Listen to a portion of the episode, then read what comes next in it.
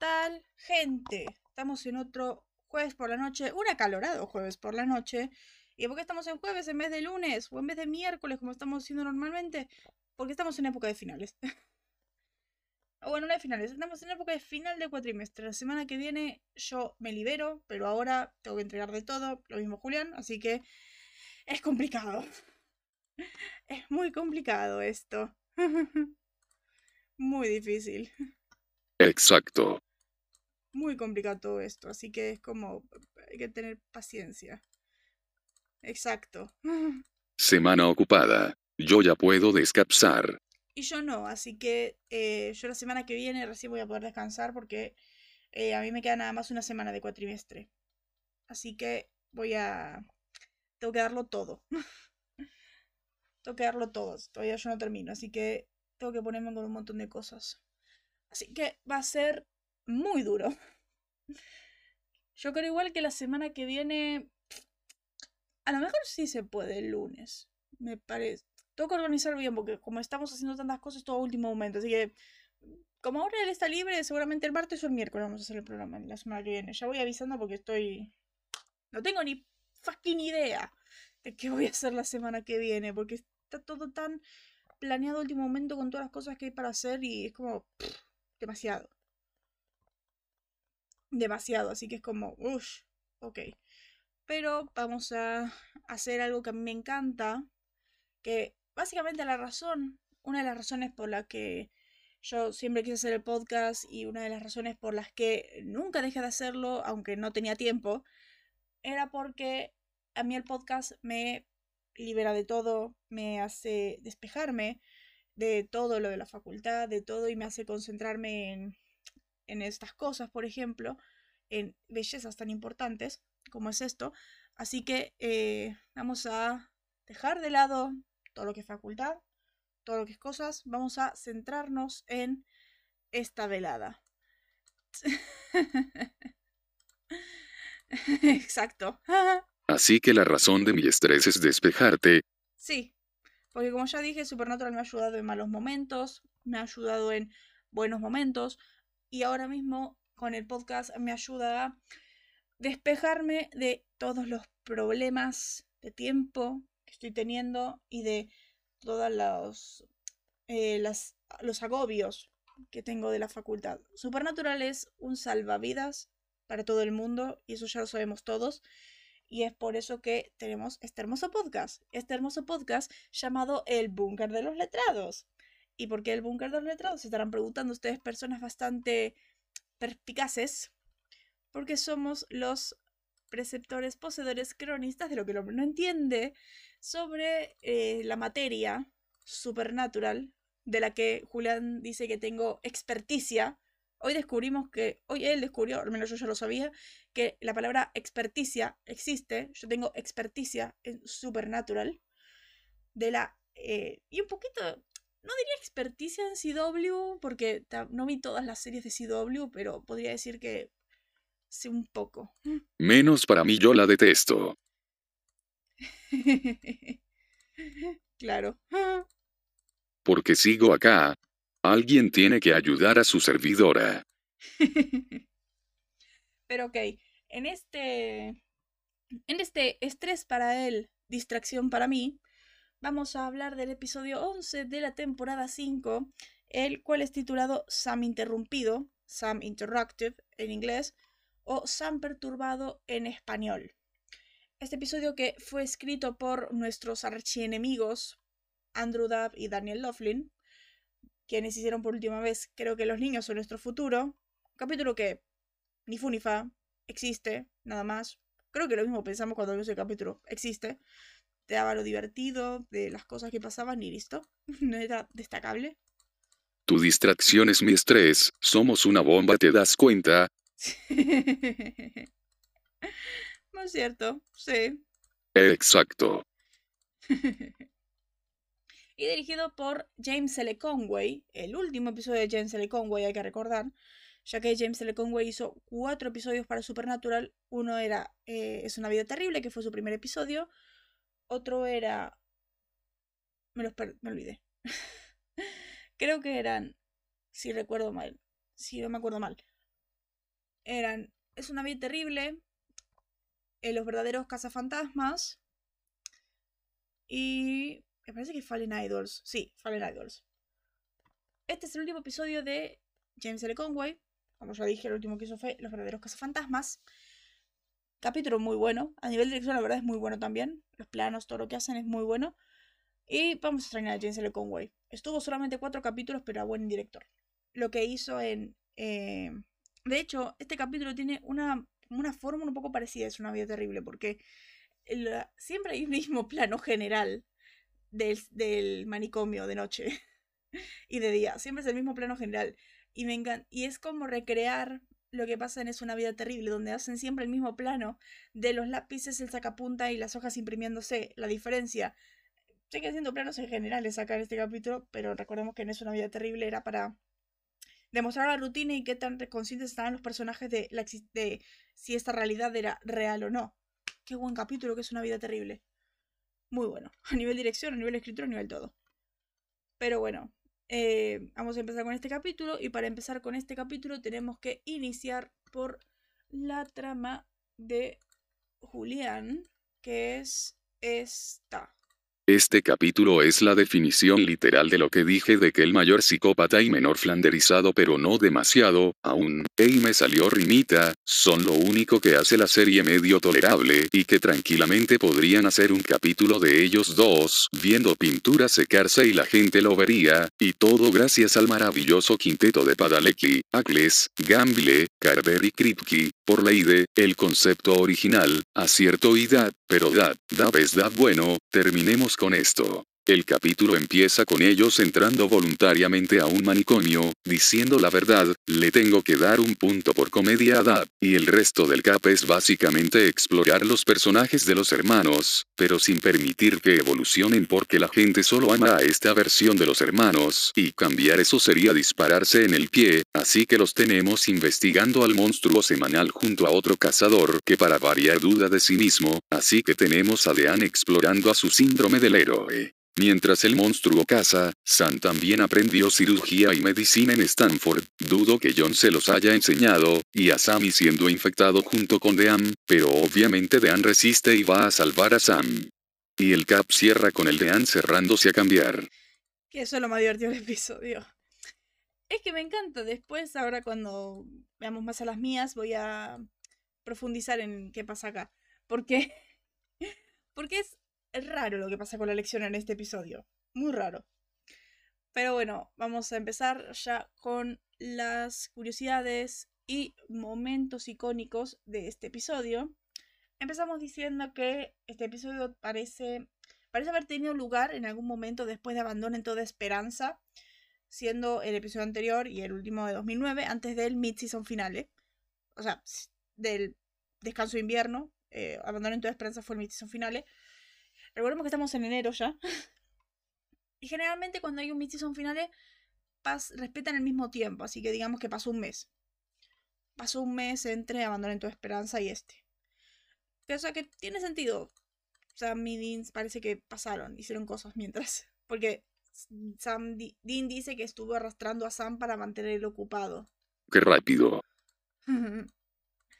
Después eh, el título del episodio hace referencia a la película de 1999 Girl Interrupted, en la que apareció Misha Collins. Misha, recordemos que es Cass. Igual, que bueno, no, parecía Cass. A mí me encantan estos capítulos de Supernatural que después de que meten a tantos personajes, meten a Cass, meten a, todo, a Bobby, a todos, lo, a mí me parece siempre muy bueno volver a estos capítulos de vez en cuando donde solamente tenemos a Sam y Dean. Sam y Dean son los únicos del reparto principal en este episodio. Y me parece bastante bueno porque, como dice Julián, o sea, estos personajes, estos dos tienen tanta carisma que pueden, eh, que pueden hacer una trama sobre ver cómo la pared se seca y la vamos a ver igual y va a ser magnífica igual. Irónicamente, Cass no aparece. Cierto, es verdad. Pero me encanta. Me encanta esto. Parece magnífico. Y es, que, y es verdad, como decís, el capítulo, o sea, la serie sobrevive por ese quinteto tan magnífico que son Padalecki, Ackles, Kripke, Gamble y Carver. escritores y protagonistas que hacen que esos personajes sean magníficos y tolerables y bastante increíbles y carismáticos y todo. Que pueden sobrevivir 15 años. Es claro, o sea, los personajes son tan magníficos que la serie duró 15 años. Pensemos en eso. Sam y Dean son tan magníficos que la serie duró 15 años. La serie podría haber terminado en esta temporada, pero siguió, porque Aquel y Padelecki son Aquel y Padelecki. Aquel y son Sam Dean. Lo hicieron perfecto. 15 temporadas. Yo creo, 15 temporadas sobrevivieron perfectamente con Sam Dean siendo Sam Dean, con dramas y con un montón de cosas, temporadas buenas, temporadas malas, pero Sam y Dean lo mantuvieron todo. Magníficos no, entretenidos. Cierto, es que Sam y Dean son Sam y Dean. Después, acá. Cuando conocen al médico por primera vez, mencionan este libro infantil Babar. Porque dicen que es este médico que los atendió en Chicago dimensiona que no tiene ningún libro sobre elefantes. Este es un diálogo, palabra por palabra, de la película de comedia de 1985 Fletch, protagonizada por Chevy Chase. Esta de doctor, el doctor que dice, no hay un libro para niños llamado Babar. Es increíble eso. Y con Dean diciendo, no tengo libros para elefantes. No no tengo libros de elefantes. Es muy bueno. Y esto hace referencia al personaje principal de una serie de libros para niños escritos por Jane, Jean de Brunhoff, que habla de que Babar viaja por el mundo, se educa y regresa para crear un reino de elefantes civilizados. A lo mejor es lo que hizo Grodd con los gorilas, y por eso hicieron Ciudad Gorila. Puede ser. O solo para o alguien. Puede ser. Parece factible. Y estamos diciendo tantas boludeces porque son las dos y media de la mañana. Claro. Después, Dean revela en este episodio que nunca ha tenido una relación romántica que dure más de dos meses. Pensemos esto. Hemos conocido hasta ahora dos parejas de Dean. Lisa y Cassie. Cassie, una pareja que ha estado con Dean al punto que Dean se ha conectado con ella emocionalmente y le dijo la verdad en su momento. ¿Qué pasa esto de se dice de que casi no le creyó, terminó con él porque ella pensaba que Dean quería terminar con ella y por eso supuestamente inventó eso, pero no, era la verdad y Dean confiaba en ella y todo eso y terminaron tirándose y bueno, lo que pasa en Ruta 66. Después Lisa, que recordemos que en el... A ver, lo de casi es más reciente, digamos, que fue mientras Sam estaba en la universidad, así que fue 2004, 2003-2004 porque Sam estuvo en la universidad de 2001 a 2005 y Lisa pasó en el 98. Fueron tres noches, la mejor noche de su vida, la de ambos, que se quedaron dos, cuatro, cinco días juntos, que Dean dijo que le había dicho a Sam que se iba una semana cinco estados, que en vez de eso fue, estuvo todos los días en casa de Lisa. Pero bueno, nunca tuvo una relación de más de dos meses, así que parece que casi no duró tanto. Y bueno, Lisa sabemos que duró una semana. Así que, pobre Dean. Después la doctora Cartwright. Sí, wow. A mí, a mí me parece impresionante que tanto se puede saber de un personaje con, 15, con cinco temporadas. Wow. ¿Qué tanto se puede saber de Dean con cinco temporadas de serie? Sí con todo lo que puede pasar. Después la doctora Cartwright se refiere a Dean como un esquizofrénico paranoico con trastorno de personalidad narcisista y psicosis religiosa. No vamos a negar nada. no vamos a negar nada. Puede ser cierto, puede ser que no. Coover son cinco temporadas. Claro, son, son cinco temporadas. O sea, me parece perfecto que saber todo esto con cinco temporadas. Claro, correcto, madame. O sea, no vamos a negar nada. a ver, esquizofrénico, no sé, porque él nunca ha visto cosas, o sea, no alucina. Paranoico con trastorno de personalidad narcisista. A ver, un poco narcisista es, pero no narcisista del tipo de que todo tiene que ir alrededor de él, sino que él piensa que todo es su culpa. Así que eso es más eh, martirio. Pero bueno.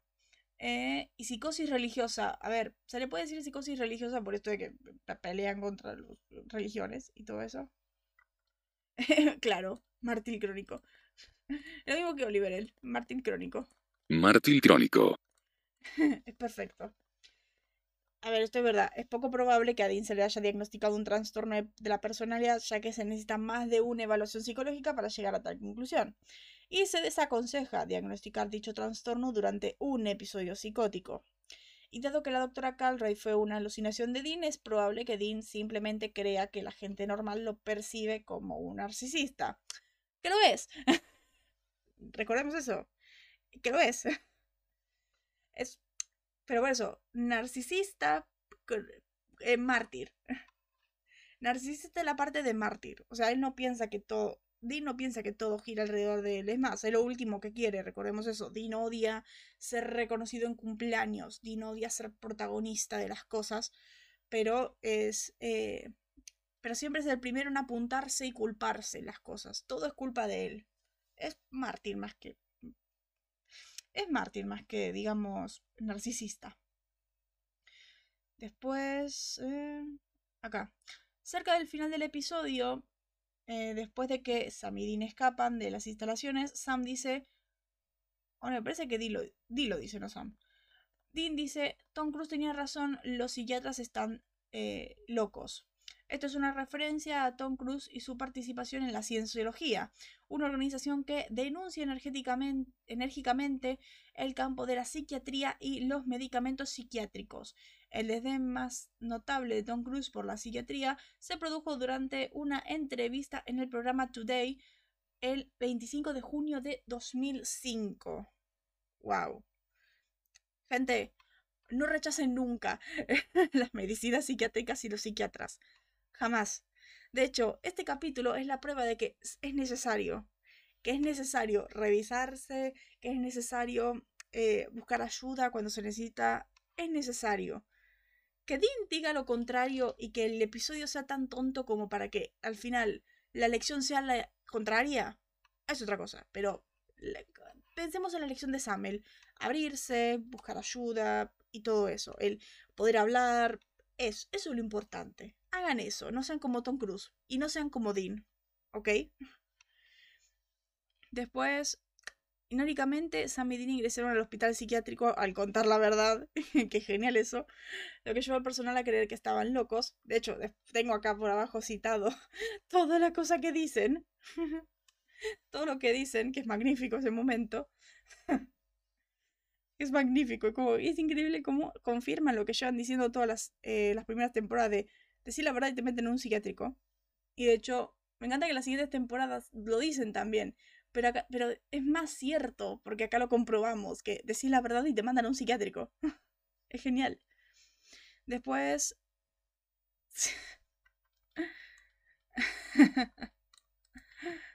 claro, como Tom Cruise. Fukip quería tirarme de un avión para hacer siete piruetas y aterrust perfecto a Kajawa. Claro, vos querías ser Tom Cruise, tirarte ahí de un avión, hacer piruetas, todo. Después, acá esta parte. Dean le pregunta a Martin Kriser si sus dibujos de payasos son eh, originales. La parte que está dibujando, y de hecho yo puse abajo de que me parece un, un desperdicio de oportunidad de comedia. Haciendo referencia a la tendencia del infame asesino en serie John Wayne Gacy de pintar retratos de su alter ego de payaso, Pogo el payaso, mientras está en prisión. Dean también hizo referencia a Gacy en Simon dijo en temporada 2, después de que ve por primera vez la camioneta de Andrew Gallagher, que había dibujos de payaso en la camioneta. Y después, eh, recordemos que en la temporada 14, en Lebanon, en el episodio 300, Gacy aparece como fantasma, con este chiste repugnante y raro. A ver, no repugnante, chiste mal escrito, que podría venir muy bien, pero está mal escrito, ese momento de, oh, mira Sam, un fantasma de un asesino serial payaso, es lo mejor, peor que te pasó en la vida. Ay, ¿entiendes por qué? Porque, porque vos te dan miedo los payasos y te encantan los asesinos seriales. Es como, sí, ya entendí. Es un chiste malo. Podrían haberlo dejado en es lo mejor, peor que te pasó en la vida. En vez de eso se ponen a aclarar todo. O sea, es estúpido. El que es un capítulo 300, no hace falta aclararlo. Ya vimos 300 capítulos antes de cómo a Sam le, Sam le teme a los payasos y ama a los asesinos seriales. Le quitas lo divertido a la vida, jajaja. claro. Después, ya que empiezan las mías, que esto es verdad, este capítulo confirma lo que llevamos diciendo, lo que llevamos viendo desde la temporada 1 y eh, cómo se diluyó en ellos por un tiempo. El cómo Sam es un montón de ira andante, esto lo vemos de la temporada 1, cómo quería vengarse de Azazel, cómo quería encontrar a papá y gritarle a papá, el cómo eh, querían morir aún así por su venganza y todo eso. Es, que sí, este capítulo nos da razón constantemente. La serie nos da la razón. Exacto. es algo que vemos desde la 1 esto. Y Dean es un montón de miedo y tristeza. Miedo a estar solo. Eh, no en sí como Roselo acá, que es una, un montón de miedo ahí, tipo Yellow Fever, pero más miedo de miedo a las cosas. Por ejemplo, Dean siempre tuvo miedo a estar solo, que eso se curó en la, hace cinco capítulos. No, hace. Hace ocho capítulos. Eh, miedo a perder a Sam. Miedo a que su venganza, esa venganza de su familia le quita a su hermano y le quita a toda la familia que tiene. Eh, todo viene de su miedo de estar solo. Su miedo a estar solo, miedo a que lo abandonen, miedo que todo el mundo lo deje, que él sea alguien que todo el mundo tenga que dejar y todo eso. Eh, siempre todo viene de ese miedo, pero siempre es un miedo eso de miedo de que perder a Sam, miedo de que algo le pase a Sam, ese miedo sobreprotector y todo eso. Dean es una bolsa constante de miedo. No miedo por él, porque él mismo dice no le importa morir, y de hecho lo dice en serio, sabemos perfectamente que lo dice en serio, pero miedo por las personas que él ama. Eh, así que es como ambos personajes lo niegan todo el tiempo, niegan este miedo, niegan, niegan esta ira, pero lo vemos muy a menudo en la serie. Muy a menudo. Eh, Sam, a Sam la ira se le eh, ve en los berrinches y a Dean se la ve cuando se quiere desmoronar y no puede. Se ve siempre. Después, todo el episodio transcurre en una sola locación, en este caso en el psiquiátrico, cosa que no ocurre muy seguido. claro. Lo di literal, lo vimos. lo vimos. Eh, esto transcurre en una sola locación. A ver, creo que no hay capítulos de Supernatural. No hay muchos capítulos de Supernatural que transcurran todo en un mismo lugar. Porque eh, el video de la prisión Forson no, porque tiene este momento del museo y todo eso. Pero me parece que nunca hay un episodio que transcurra todo en un lugar. Solamente en este momento. Y me parece bastante bueno eso. Porque encima hay menor presupuesto para gastar, porque es todo en una sola locación. Después, em, bueno, estamos en este lugar que es el Glenwood Springs Psychiatric Hospital en, en Ketchum, Oklahoma. No sé dónde es. y no sé ni siquiera si ese psiquiátrico es real. Después, esto es verdad, el, el, hospital es el mismo que todos los hospitales que vimos en la serie, en cualquier serie de CW, y hasta tiene la misma oficina forense, que llevamos diciendo mil veces esta temporada y en toda la serie que la oficina forense nunca dejará de ser la misma. Siempre será la misma. Muy pocas veces la, van a cambiar. Depende de algunas cosas que pasen que cambien de escenario. Me parece que en la 14 estoy pensando ya es otro escenario. Por eso, con cosas que pasen cambian las cosas. Después, los alias de Sam y en este episodio son Edward y Alex Van Halen, referencia a los hermanos Van Halen de la banda Van Halen, esta banda de los 70. Eh, no los vemos en sí con placas, porque no tienen placas, sino que está eso en sus expedientes. Que su hermano Edward Van, que Edward Van Halen, que sería Dean, lleva a su hermano Alex al eh, psiquiátrico porque tiene locura. Eso. Después, esta parte, o sea, esto es lo que yo decía, que tenía acá para citar toda la escena del inicio que es magnífica. Que el doctor le pregunta a Alex, que es Sam, eh, por qué está preocupado. eh, Alex dice que está un poco deprimido. Le pregunta al doctor por qué. Y Alex dice, probablemente porque inicie el apocalipsis. Sí, digo, maté a con eso y dice de... Y el doctor de... ¿Cómo el apocalipsis? Y dice eh, Alex, o sea, Sam, dice, sí, digo, maté a este demonio, Lilith, y sin querer liberé a Lucifer del infierno. Y ahora está molesto y queremos detenerlo. Y el doctor le pregunta, ¿quién es? Y Alex dice, yo, eh, y él, señalando a su hermano Edward, Sadine. Ah, y hay un ángel. Y el doctor le dice, ¿un ángel como en tu hombro? Y Alex, eh, no, se llama Castiel y viste una gabardina. es genial. Y ahí Edward, Sadine, le dice, ¿ve lo que digo, Doc? Me encanta esa parte, o sea, escuchen esto. El chico, el niño, o sea, the kid, ¿ve lo que digo, Doc?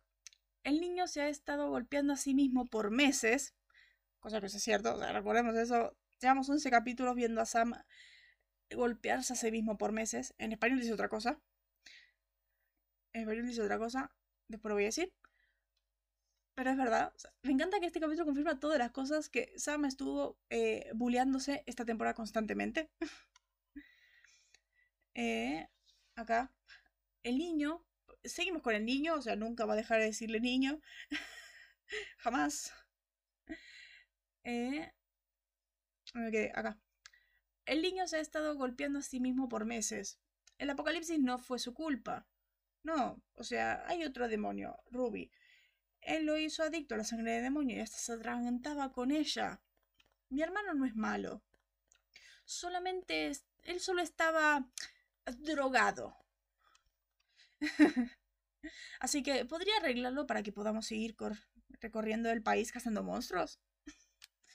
es genial ese momento. Es genial ese momento. Es muy bueno. Encima, como decía Julián el sábado, no me acuerdo cuándo grabamos como decía Julián el otro día, los...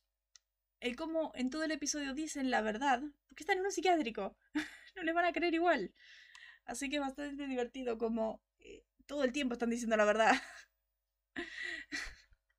todo el tiempo dicen la verdad, eh, ¿es porque hay demonios? ¿O es porque hay augurios? Y todo eso es, genial. Sí.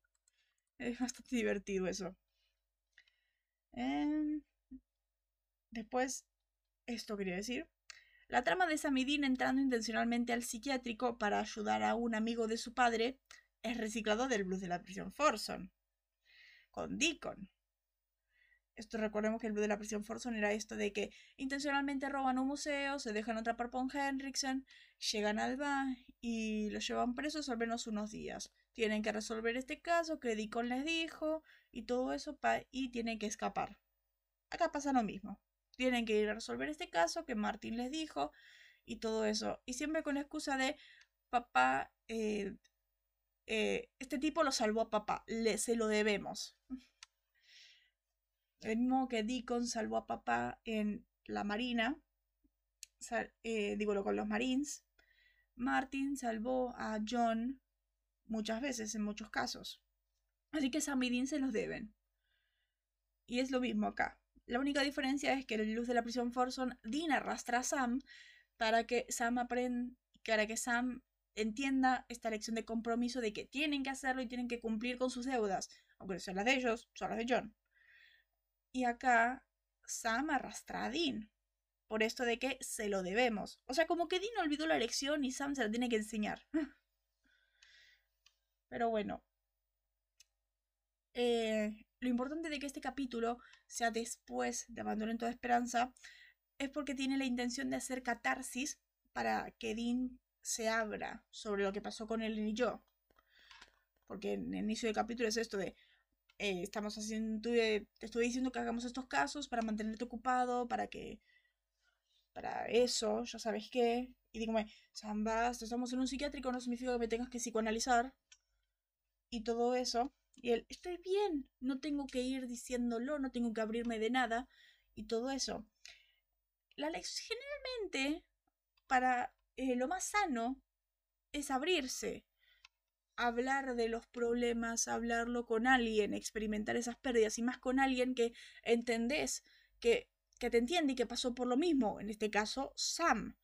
Esto mismo pasa en Walker, con el trauma que tienen Cordell y Liam después de haber sido secuestrados. Y Cordell tiene esta misma táctica que Dean, de cerrarse y no decir nada, pero Liam quiere hablarlo, pero solamente quiere hablarlo con Cordell porque Cordell lo entiende y Cordell es un idiota. Y por fin lo habló. Por fin se abrió. Después de cinco capítulos. Pero eh, la lección siempre tiene que ser abrirse. De hecho, por eso en The Winchesters lo solucionaron, porque en The Winchesters hay terapia y lo solucionaron y eh, se abren. Acá eh, la lección es la contraria. Acá en vez de que Sam le diga a Dean que aprenda a abrirse, en el final tenés a Dean diciéndole a Sam que se cierre. Como que en el final la lección es esa, de que tenés que cerrarte y tenés que guardarte todo. Si no, vas a terminar en un loquero. Es, es, como... No sé. No sé. Es que no creo que sea una lección. Es claro, pero no sé. Generalmente estas cosas son una lección. Como habíamos dicho el otro de, es la secundaria, es normal esto, tenés que seguir adelante. ¿Así? Es que así es el personaje. Claro, pero a la vez le estás dando la razón a ese personaje y el mayor le está diciendo al menor, o sea, el tipo que te dice que te cierres, le está diciendo al menor que se cierre también, aunque él se estaba abriendo. Estaba abriendo y estaba siendo honesto y que por primera vez estaba confesando sus problemas de ira. Que de hecho, yo creo que le ayudó bastante confesarlo, porque ya no tienen sí tantos problemas de ira después de las 5. Pudo abrirse un poco más. Ya no tienen sí estos problemas le ayudó bastante el poder sacarlo. Pero no. Pero es que también hay que pensar que son cazadores.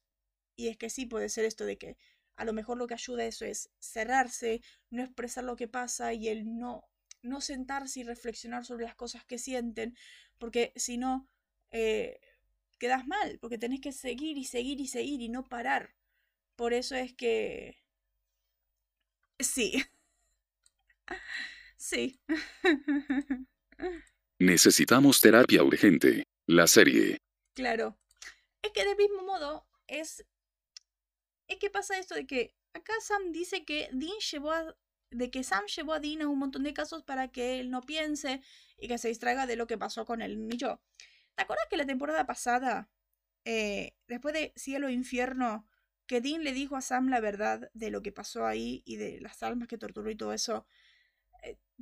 Dean arrastró a Sam a miles de casos que tenemos ese magnífico sticker que vos usas siempre cada vez que te querés morir de Sam diciéndole a Dean como de Dean acabamos de terminar un caso y ahora quieres ir a otro y eso y el Sam tirándose en el auto es eso un cazador cuando tiene un trauma no puede quedarse quieto y quiere continuar la diferencia es que Sam acá lo está arrastrando a Dean para que él se distraiga. Y en el anterior, Dean estaba arrastrando a Sam porque él, quería, él mismo quería distraerse. Como que Sam estaba siendo un mejor hermano y entendía que como Dean, Dean procesa las cosas distrayéndose. Pero por eso, a lo mejor como son cazadores entiende la lección. Ok. Eh, esta parte. Una verdad muy clara cuando el médico dice, la relación que tienes con tu hermano parece peligrosamente codependiente. Creo que separarlos les hará bien a ambos. A lo mejor este tipo fue el escritor de Libres para ser tú y yo. Ese capítulo donde era verdaderamente necesario que Sam y se separen. Donde uno aprendió que era feliz solo y otro aprendió que no necesitaba casar. Bueno, no aprendió. Me parece que Sam no aprendió nada, solamente era víctima de su pasado otra vez. El que más aprendió y eh, experimentó cosas fue Dean. Después, bueno, Michelle Harrison aparece en este episodio como la doctora alucinación de Dean. Michelle Harrison es eh, la doctora Calright y es eh, Nora Allen en la serie Flash. O la encarnación de la Speed Force, que bueno, es Nora Allen. Nosotros conocemos más que nada por Flash. Por eso. De hecho, cuando vi Supernatural por primera vez, que ya, ya había empezado Flash, era de, oh, Nora Allen. ¿Qué saca Nora? Después, esta parte donde le pregunta cosas. Se empiezan a intercambiar preguntas de qué pasó. Dean preguntándole a la doctora qué pasó y la doctora preguntándole a Dean sus cosas. Acá sabemos que Dean y cualquier cazador, porque eh, Dean no es alguien tan especial, todos los cazadores son como Dean. Dean duerme de 3 a 4 horas cada par de noches, dice él, cada couple of nights, every couple of nights, y que bebe como 50 tragos a la semana cuando tiene depresión. Porque eh, él dice que toma cuando se va a dormir. Pero cuando Dean está bien, no toma de noche. O bueno, cuando está depresivo, toma de día, tarde y noche. O sea, cuando está depresivo, toma todo el día. Y cuando está bien, solamente toma de noche. Y estamos en el apocalipsis, así que toma todo el tiempo ahora. Toma 50 tragos a la semana. Decimos a la semana porque él empieza a hacer, bueno, eh, tomo la noche, multiplicado por 7, 50 tragos. O, cosa, es imposible que algo multiplicado por 7 te dé 50. recordemos eso, nada más. Y también recordemos que Dean no es tan inteligente. Es inteligente en, en el lore cuando conviene. Después, bueno, este momento cuando eh, escuchan, están investigando y escuchan que hay otro ataque, que van corriendo y todo eso y que están por abrir la puerta y que Sam le grita a Dean, ¡Atrás, Dean! Ese arrebato de ira de Sam me recordó mucho. sí, exacto. Exacto. Dean no es tan inteligente. Ese arrebato de ira de Sam me recordó a eh, cuando los lazos se rompen, que eh, están hablándolo más bien y que Dean le dice a Sam, tú no vas a hacer nada de nada, y que Sam le, le, grita, deja de mandonearme, Dean, que fue bastante importante ese momento de la temporada pasada. Eh, o sea que cuando está drogado no se vuelve más iracundo, porque o sea, acá vemos cómo la locura empieza a tomar efecto primero afecta a Sam. Acá. O bueno, los afecta a los dos al mismo tiempo. A Dean por alucinar a la mina y a Sam por este ataque de ira. Pero a ver, si Sam está teniendo un ataque de ira ahora, generalmente lo vimos tener ataques de ira solamente en el cos, solamente en la droga. Entonces, cuando Sam está drogado, se se vuelve más, se vuelve más iracundo, o sea, solo expresa más, solo expresa su normalidad, o sea, expresa cómo es en realidad, es que esa ira ya es de él. ¿Y será que en realidad Sam entonces es un estúpido imbécil? Porque recordemos que cada vez que Sam se droga se convierte en un estúpido imbécil.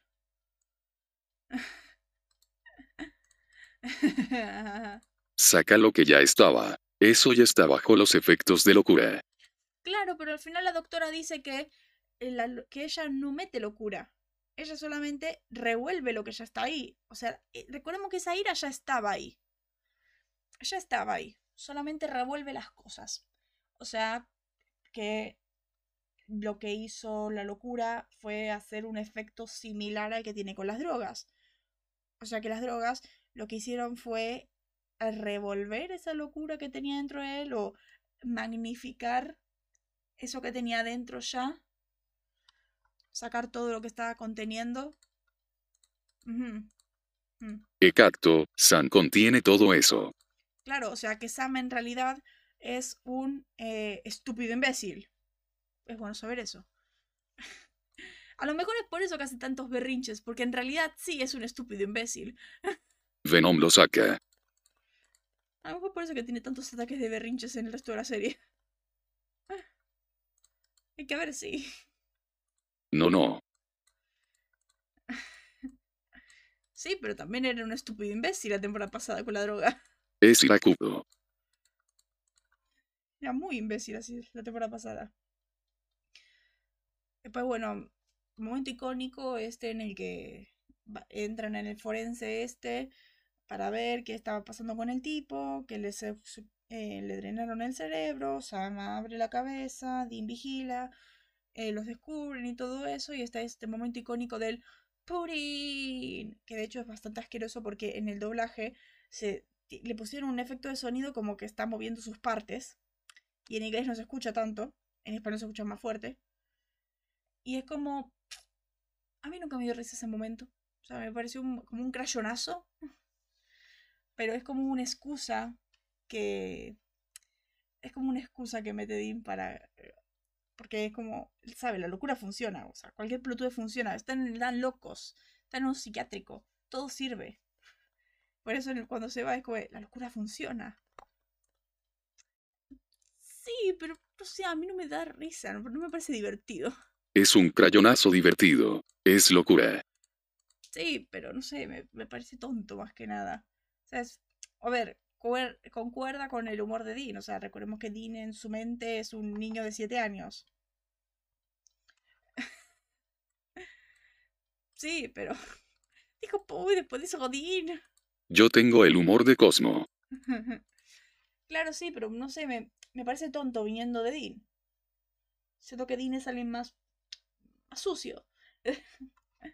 Siento que Dean es el letrero de neón que dice adultos.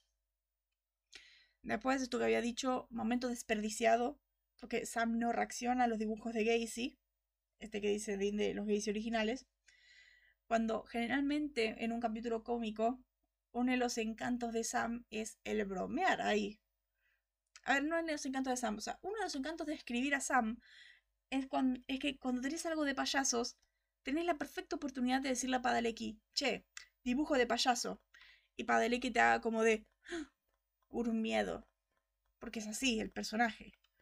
Porque está. Eh, porque él siempre tiene ese miedo a los payasos. Y aunque los hay capítulos más adelante que diga de que lo supera, no es así. es temporada 15 y sigue asustado. Por eso me parece que fue una excusa. Fue un momento desperdiciado. Ja, ja, ja. Locura, excusa perfecta. claro, excusa perfecta. Es cierto. Después, esta parte, profundizamos otra vez en el complejo de héroe de Dean, por este momento donde habla con, con la mina, que la mina le pregunta, ¿por qué cazas monstruos? Y Dean le dice, no conozco a nadie tan tonto, es mi trabajo, alguien tiene que salvar, que salvar eh, los traseros de las personas, hasta el tuyo. Y la mina le pregunta, ¿a cuántos tienes que salvar? Y le dice a todos, es un deporte mundial, es el maldito apocalipsis y tengo que salvarlos a todos y si nadie lo hace, todos moriremos. Seguimos con este, con este complejo de héroe de Dean, con él pensando que es el único que existe, que es el único cazador del mundo, cuando de, querido, hay muchos como vos. Pero viene con esta responsabilidad de John que vemos desde la segunda temporada y todo eso. Cosas que le envenenaron el cerebro por parte de John. Después, bueno, momento icónico. El pop que le hace Sam a Dean cuando está todo drogado. Mi vida. Después, ahora que los dos están completamente locos, manifestación de las culpas de Dean. Cuando descubre que la doctora, cuando está ahí descubriendo que la doctora no es real, la doctora, siendo la encarnación de Dean, dice, Dejaste que Ellen y yo murieran, le disparaste a Lucifer, pero no pudiste vencerlo. Dejaste que Sam matara a Lilith y sí, rompiste el primer sello. Todo lo que haces es fallar. Seguimos confirmando que es una bolsa de culpas andante. Pero a ver, dejaste que Ellen y yo murieran. A ver, no había tanto que se podía hacer dadas las circunstancias. Le disparaste a Lucifer, pero no pudiste vencerlo. A ver, no había una debilidad posible. no sabían cómo matarlo. ¿Dejaste que Sam matara a Lilith? Sí. Sí, no vamos a negarlo. Y sí, rompiste el primer sello. Que sí. Que sí, es cierto. Todo lo que hace fallar es Dean. Sí. Exacto. No, pero de se culpa. Yes. Lo dejo. Literalmente. Literalmente lo dejó hacerlo. Claro, o sea, ya lo hablamos eso en, el capítulo de Lucifer Rising. Tenemos estas manifestaciones de las culpas de Dean y ahora, esta parte después de que Sam está encerrado y todo eso para el comedor, tenemos manifestaciones de las culpas de Sam. Primero, naturalmente Dean, naturalmente cuando es una culpa de Sam, tiene que ser en encarnación de Dean. claro Eso sí es verdad. Mínimo se siente culpable. Claro. A mí me encanta que cada vez que Sam se siente culpable de algo, siempre, es siempre, una encarnación es Dean. siempre. Pero me encanta que no se da cuenta que Dean está atrás ahí todo babeando de, lo- de la locura. No ve que, que hay dos Deans. Pero eh, este Dean de alucinación, acordemos es- siempre esto, los Dean de alucinación son los más tajantes con Sam. son los más tajantes cuando se trata de culpar a Sam de las cosas. Esto lo sabemos de cuando los lazos se rompen. Ujú. Este Dean le dice, no era la sangre de demonio, nunca lo fue. El problema eras tú, siempre fuiste tú. Las mentiras, tu arrogancia y el punto negro en tu alma. A ver, las mentiras y la arrogancia sí. Eran su estúpida idiotez. Pero eh, ahí está él culpándose. Siempre en Dean. Siempre la manifestación de Dean. Bueno, siempre sus manifestaciones de Dean. Y naturalmente esta parte donde todo el mundo, como que imagino un montón de gente rodeándolo y con él, todos moriremos por tu culpa, nos mataste a todos, tú iniciaste esto, todo eso. Empiezan a gritar naturalmente, todos sabemos ya las preocupaciones de Sam y los miedos de Sam y las culpas de Sam y los puntos débiles de Sam. Y naturalmente la gente que se imagina le grita fenómeno. Es- eh, Era, era necesario, era natural. Cuando Sam enloquece siempre hay que hacerlo. a estas alturas. Pero me encanta que eh, le gritan fenómeno. Se imagina a Dean culpándolo. O sea, para mí nada más faltaba que esta parte en la que habla con Dean, que Dean termine la frase diciendo, siempre vas a ser solo un niño. Y ahí ya era de... ya era demasiado para Sam ese momento, si no. Es increíble. Ahí cómo terminaría. Claro. Ya está, no. Rompieron todos mis límites. Y ahí ya estaría. claro. Hijo de, que no soy. No soy un fenómeno, no soy un niño. Faltaba eso, boludo. Faltaba eso.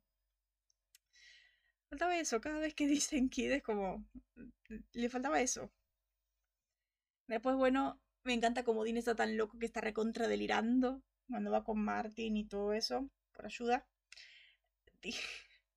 Él hace el 2 más 2. Me impresiona que él está loco y hace el 2 más 2. Que está esto de que dice, Sam y yo nos volvimos locos el mismo día. Eh, primero dice que Wendy, o sea, es bastante inteligente, de que Sam y yo nos volvimos locos el mismo día. Eh, puede ser Wendy, ella nos besó. Ella nos besó a ambos, o sea, puede ser contacto por... eh, puede ser por contacto, puede ser por saliva. Por cierto, estoy buscando el momento. Cuando estaba haciendo la tarea me parecía muy interesante cómo, eh, cómo se dice saliva, según Dean. No sé cómo se dice en inglés. Pensé que es goo, que es baba. Me encanta cómo dice saliva. You know, by, by touch, or, or, or venom, or um, saliva. O sea, saliva. Le dice saliva. Es como saliva. Exacto. Eh, o sea, en inglés literalmente se dice saliva. Bueno. No, no. Es literalmente así. Salaiva. Ah, o sea, es eh, bastante increíble. Seguimos. Problemas técnicos de idiotez. Eh, no sabía que se decía saliva. Era literalmente saliva en inglés. Pero bueno, este momento que está totalmente delirando y hace el 2 más 2. Sam y yo nos volvimos locos el mismo día. Eh, ¿Cómo puede ser eso? ¿O será que esta cosa también nos puede dar locura? Puede ser. Nos está atormentando. Esta parte se la redelira él. Quizás puede ser el fantasma de mi padre. Y como, bueno. que Marty le dice como, de, Dean, focus. Es genial. fantasma de mi padre. O sea, nada que verme, tía. Está tan. Es Dean. Y que me encanta que está como. Es como las, la verdadera encarnación de Dean. Miedo y distraído. es Dean en su máxima expresión sin las cosas, sin el resto. Claro. Exacto. John lo traumó. Lo retraumó. Sí, me encanta. Parece bastante increíble cómo está. Como literalmente lo menciona ahí, como de la nada salta eso. Exactamente. Es... claro. Claro, es que es culpa de John que está tan distraído. Está tan traumado que lo distrae como oh shit. Claro. Después, esta parte, que la furia dice que no hace ella la locura, solo revuelve lo que ya está ahí. O sea, seguimos confirmando que Sam y Dean necesitan terapia urgente. O sea, todo lo que ello está ahí. Papá, yo no fui, fue el fantasmita. claro. Eh, todo lo que está acá, Dean siendo la bolsa de miedo, Sam siendo la bolsa de ira, todo esto ya está. Todo esto ya es de ellos. Así que eh, Sam y Dean necesitan terapia urgente. Porque todo esto ya era de ellos. Pero bueno, otro momento que vale la pena citar es este final tan bello, que es cuando eh, Sam confiesa que está enojado todo el tiempo, desde siempre, y eso lo vimos toda su vida, pero por fin admite que tiene un problema. Que eso me parece interesante. Eso lo vimos cuando pero con el padre, el cómo quería morirse por hacer, eso lo vimos de la primera temporada, desde los cómics, siempre lo vemos. Así que es como bastante bueno que Sam por fin confiese que tiene un problema. Me parece bastante sano. Eh, esta parte que eh, vale la pena mucho citar. Que dice, la furia tenía razón. Y casi siempre puedo ocultarlo, pero estoy enfadado, me enojo por todo.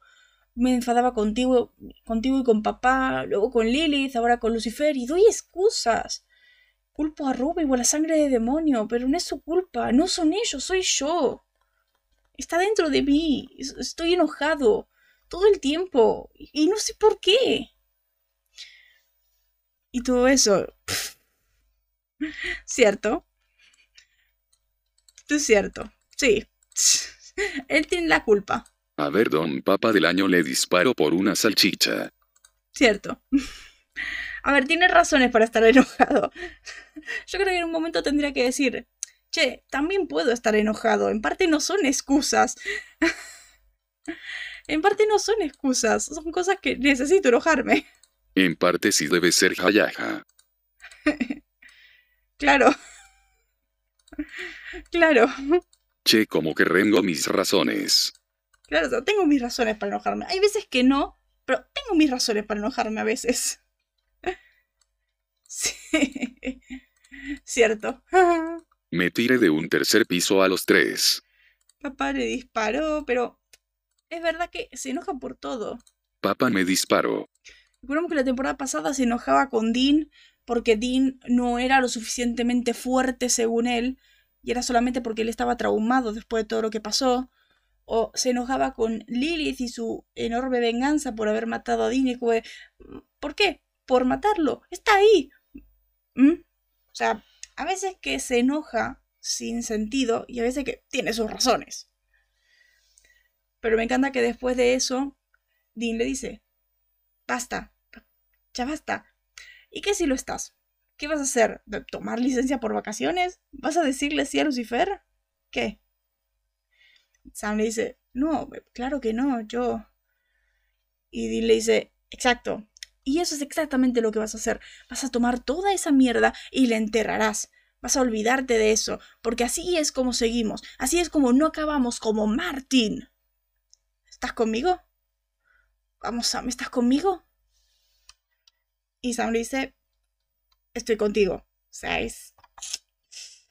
Ese momento. Ese momento.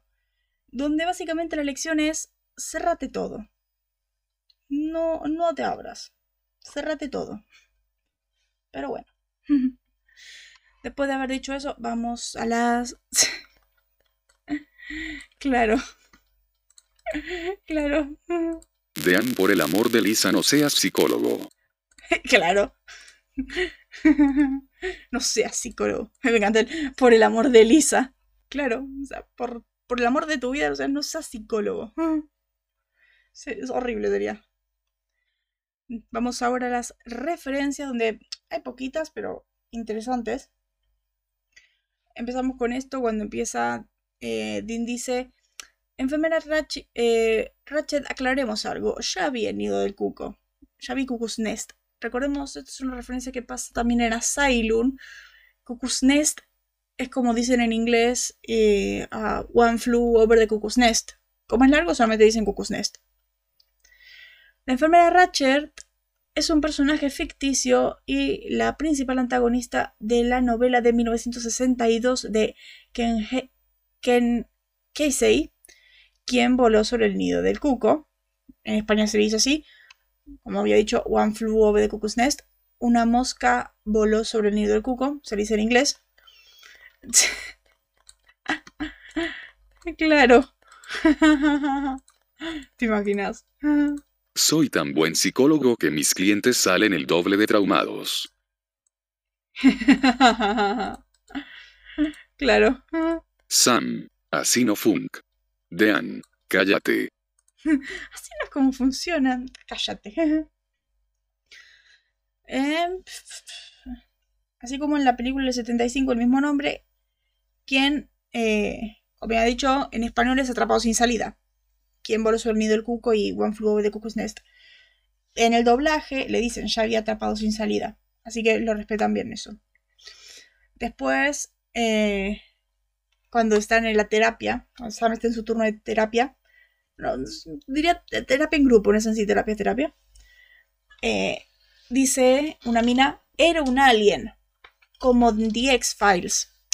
Tengo que decirlo. Ya tengo que decirlo a estas alturas. Otra referencia a The X-Files, esta serie de los 90, donde son agentes del FBI encontrando a alguien. ¿Cuántas referencias llevamos ya a The X-Files? Y la temporada siguiente se hace una más obvia aún. O sea, basta. Después está donde eh, Dean hace este chiste que nunca entendí. El quid pro quo, Clarice. Esto es una referencia a Clarice M. Starling, que es un personaje de ficción de las novelas de Silent of the Lambs, El silencio de los corderos, o sea, El silencio de los inocentes en español, y Hannibal de Thomas Harris la adaptación al cine de, El silencio de los corderos, interpretado por Jodie Foster, mientras que la adaptación de Hannibal es eh, Julianne Moore. No conozco, no vi nada de esas cosas. Pero me gusta que al fin, después de cuatro años de, verlas, de haber visto la serie, entendí esa eh, veo de dónde es. Me pareció muy raro. Después de la parte donde está Dean parado viendo en el espejo a ver quién es la furia, eh, Dean dice What's up, Doc, dice en inglés, en español dice ¿Qué pasa, Doc? Eh, What's up, Doc es la referencia al latiguillo clásico de Box Bunny de los Looney Tunes, traducido en, Latinoamérica como Cae de nuevo viejo. Que de hecho en los dibujos nuevos de los Looney Tunes lo cambian un poco y dice ¿Qué pasa, viejo? Después, este momento eh, donde Marty dice ¿Por qué creen que me registré a mí mismo en Hotel California? Esto es una referencia al Hotel California, que es, que es un conocido destino turístico en Los Cabos, conocido por la canción de, de The Eagles y por la historia oscura detrás de él. La historia básicamente era sobre eh, un tipo en los 40 que fue al Hotel California y que decía que vio a una chica fantasma y que había varios testigos que fueron al hotel y que también vieron a esta chica fantasma y se hizo por eso un destino turístico bastante conocido, además de por la canción de The. Vamos al doblaje, ya que no hay soundtrack en este episodio, es puramente score. Y empezamos con el doblaje diciendo esta parte de que yo había dicho cuando estaban hablando.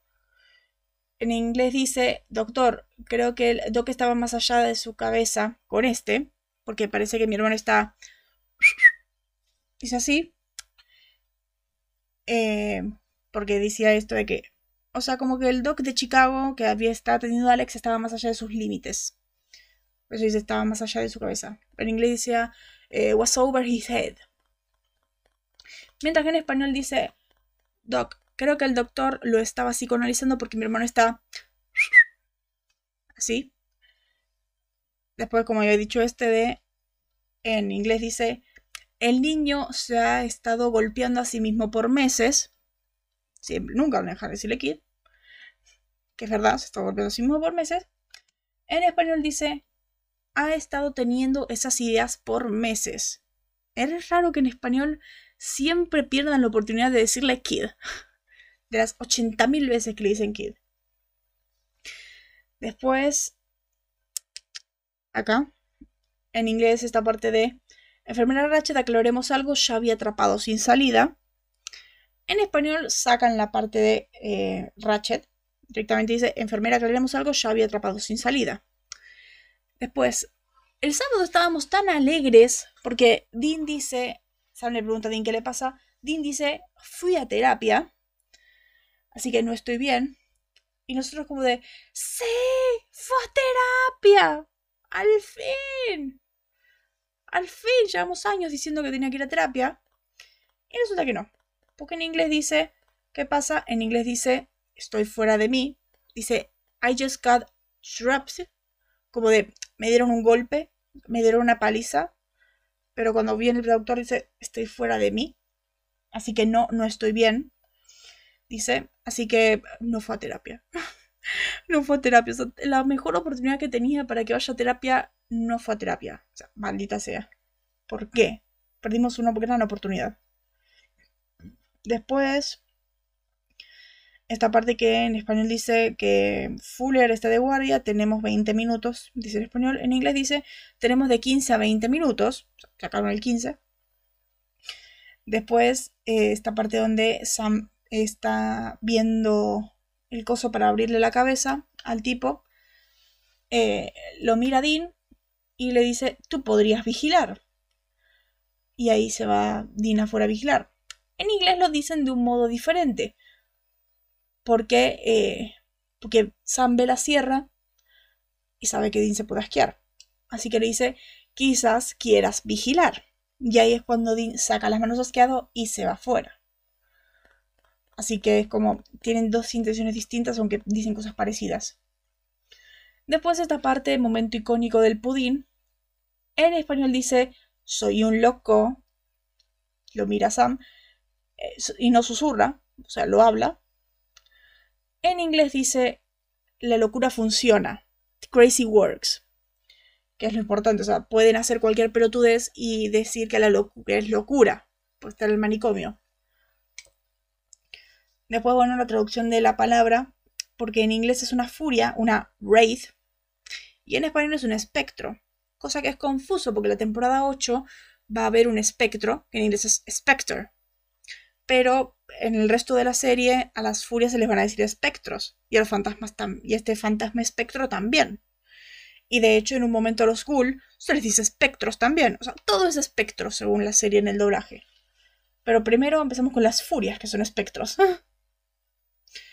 Pero igual esto es algo que pasa seguido, porque de hecho en Flash, en la temporada, 1, la temporada 2, cuando empiezan a aparecer las, eh, los espectros de tiempo, en español se dice espectros de tiempo, en, en inglés se le dice Raid of Time, las furias de tiempo. O sea que es bastante general que se le traduzca Raid como espectro. Pero bueno, esta parte ya había dicho, porque creen que me registré a mí mismo en el Hotel de California. En español dice, ¿por qué creen que estoy en el Hotel California? O sea, como que en inglés dice que él mismo se metió acá. Y en español es como si alguien lo hubiera metido ahí.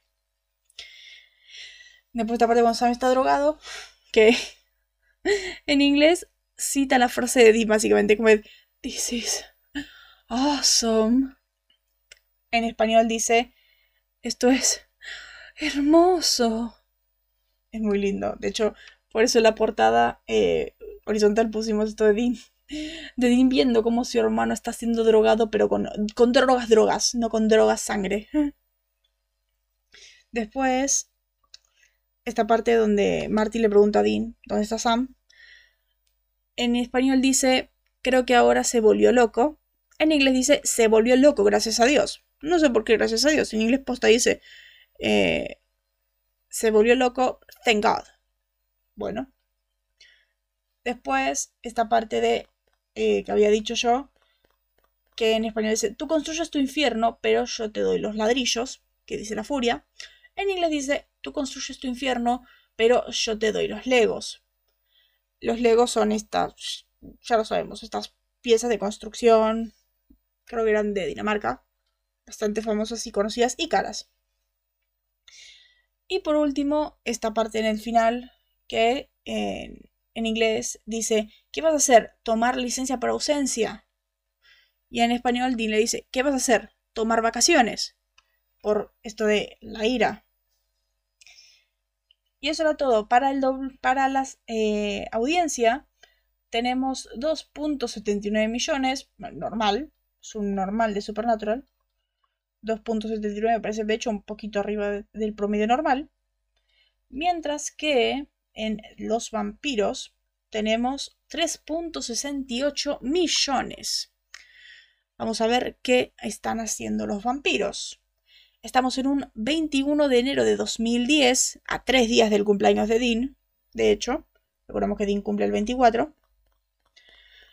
Este es un capítulo con historia de Sean Raycraft, con guion de Kevin Williamson y Julie Plec. Siempre voy a admirar cómo en todos los capítulos Kevin Williamson y Julie Plec están involucrados. Son los creadores. Dirigido por David Barrett. El episodio se llama Bloodlines, es el 11 de la primera temporada. Y la historia dice lo siguiente. Ya no me voy a volver tanto porque estoy un poco avanzada ya con los vampiros y es mala, pero aún así me divierte que sea mala. Dice lo siguiente.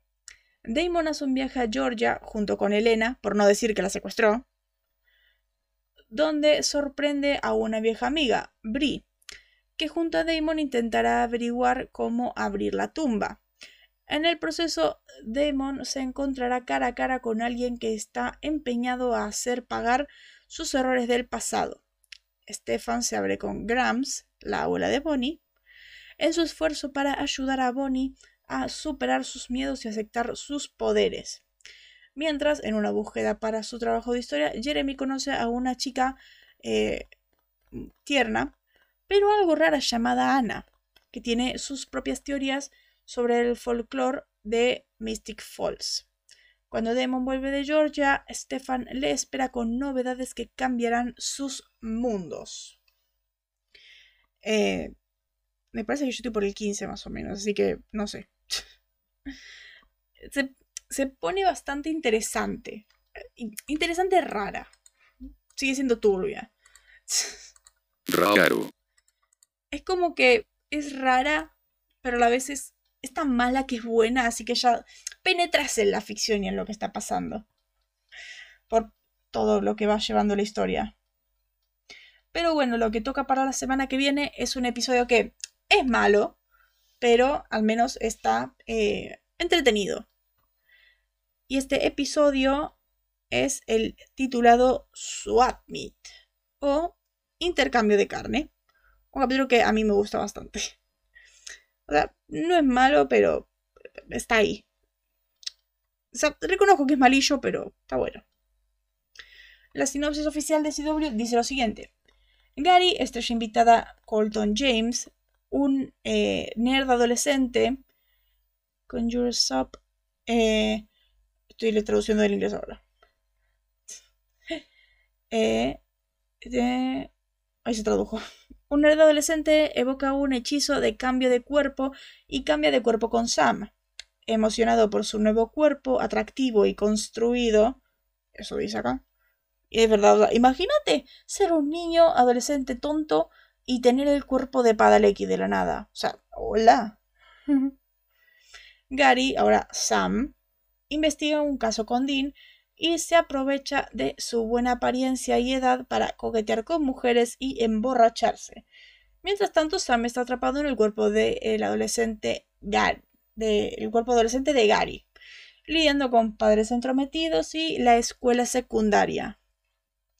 Es, es muy relleno, pero es como es bueno y malo a la vez esto. Pero bueno, eso era todo lo que había para decir de este episodio. La semana que viene vamos a ver qué va a pasar con Swap Meet. otra vez, no es malo, existe. Es cierto, es verdad. Cierto. Y aún así me sorprende que no spoileara. La verdad que no, es increíble que no haya spoileado tanto. Pero bueno, eso era lo que, todo lo que había para decir de esta semana. La semana que viene vamos a ver SWAT Meet. Eh, creo que el sábado vamos a verlo. Vamos a ver este capítulo. Así que eh, espero que les haya gustado. Suscriban, compartan, eh, aguanten este calor. espero que les haya gustado. Nos vemos en la siguiente. Bye. Bye bye.